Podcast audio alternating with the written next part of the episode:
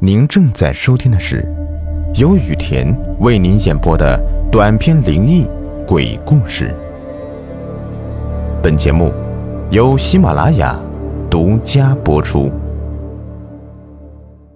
晚上好啊，朋友们，欢迎收听今天的灵异鬼事，我是主播雨田。今天啊，给你们带来一个真实的灵异故事。我那时候吧，上初中，暑假，一个人在楼上。因为是夏天，爸妈睡得都比较晚。再者就是啊，我那时候初二，正贪玩。我爸妈一关灯之后，我就玩起电脑游戏来了。我平时打个通宵都没啥事的。也就是十一点四十左右吧，突然感觉特别的困，我就关上电脑，躺在床上了。可这一躺下就立马不困了。我就拿出手机看小说，这看着看着眼皮就特别沉重。我那时候睡觉之前呢，基本上都是看小说睡着的，第二天手机屏幕还是亮着的。我也就看着看着吧，也就睡了。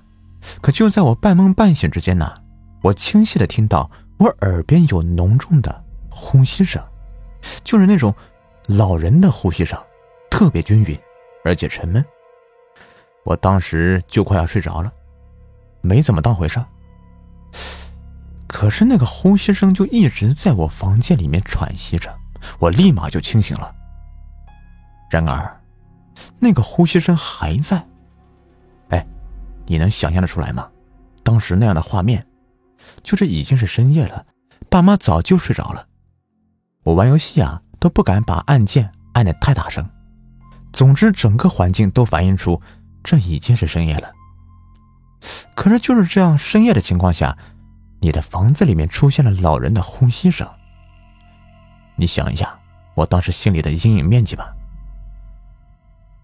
我当时不敢回头看呐，就听那个呼吸声就在我的床边，也就是说，我翻个身一睁眼就能看到神奇的东西，但是我真的不敢翻身了，更别说睁眼了。我就把被子盖住头，我盖住头之后啊，我就心里想，是不是幻觉呢？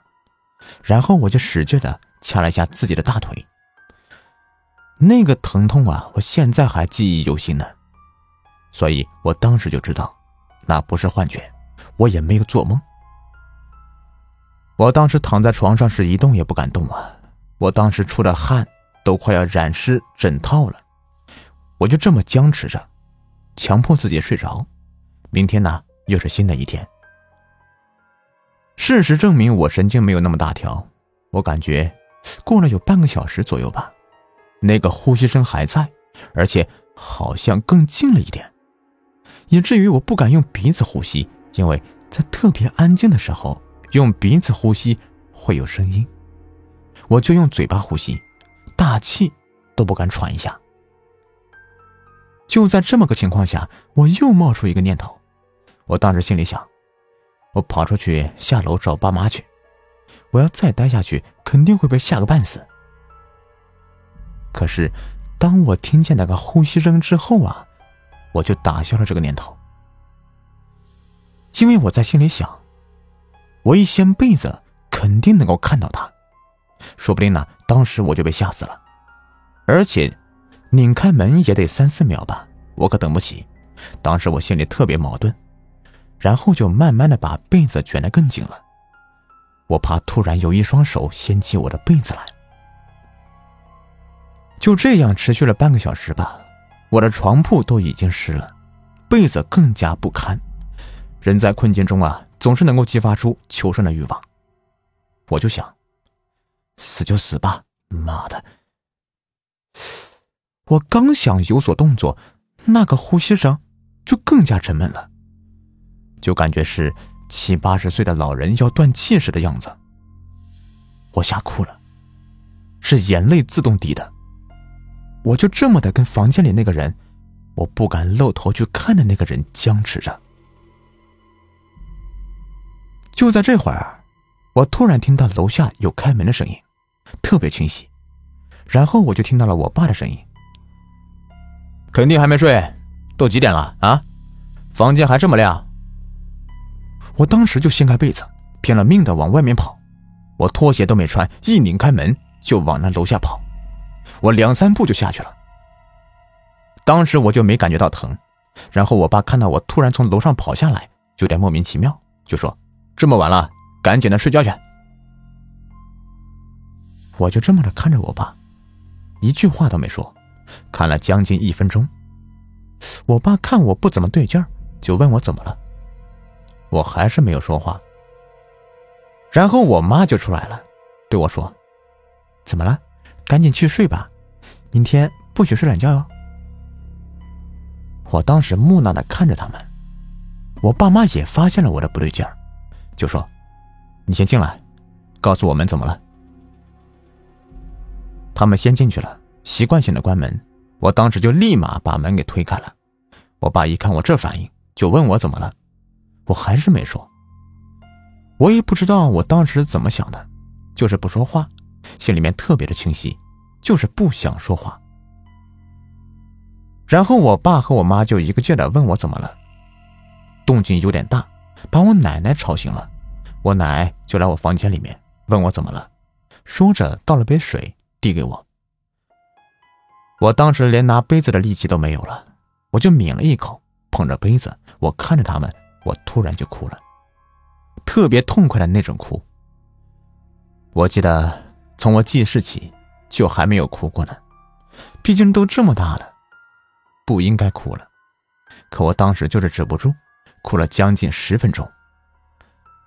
我爸、我妈还有我奶一直安慰我，一直问我为啥哭。好像是哭够了吧，我就说：“ 楼楼上，楼上。”我爸说：“楼上怎么了？”我听见这个，我就又哭了。然后我妈就说：“都两点了，先让他睡吧。”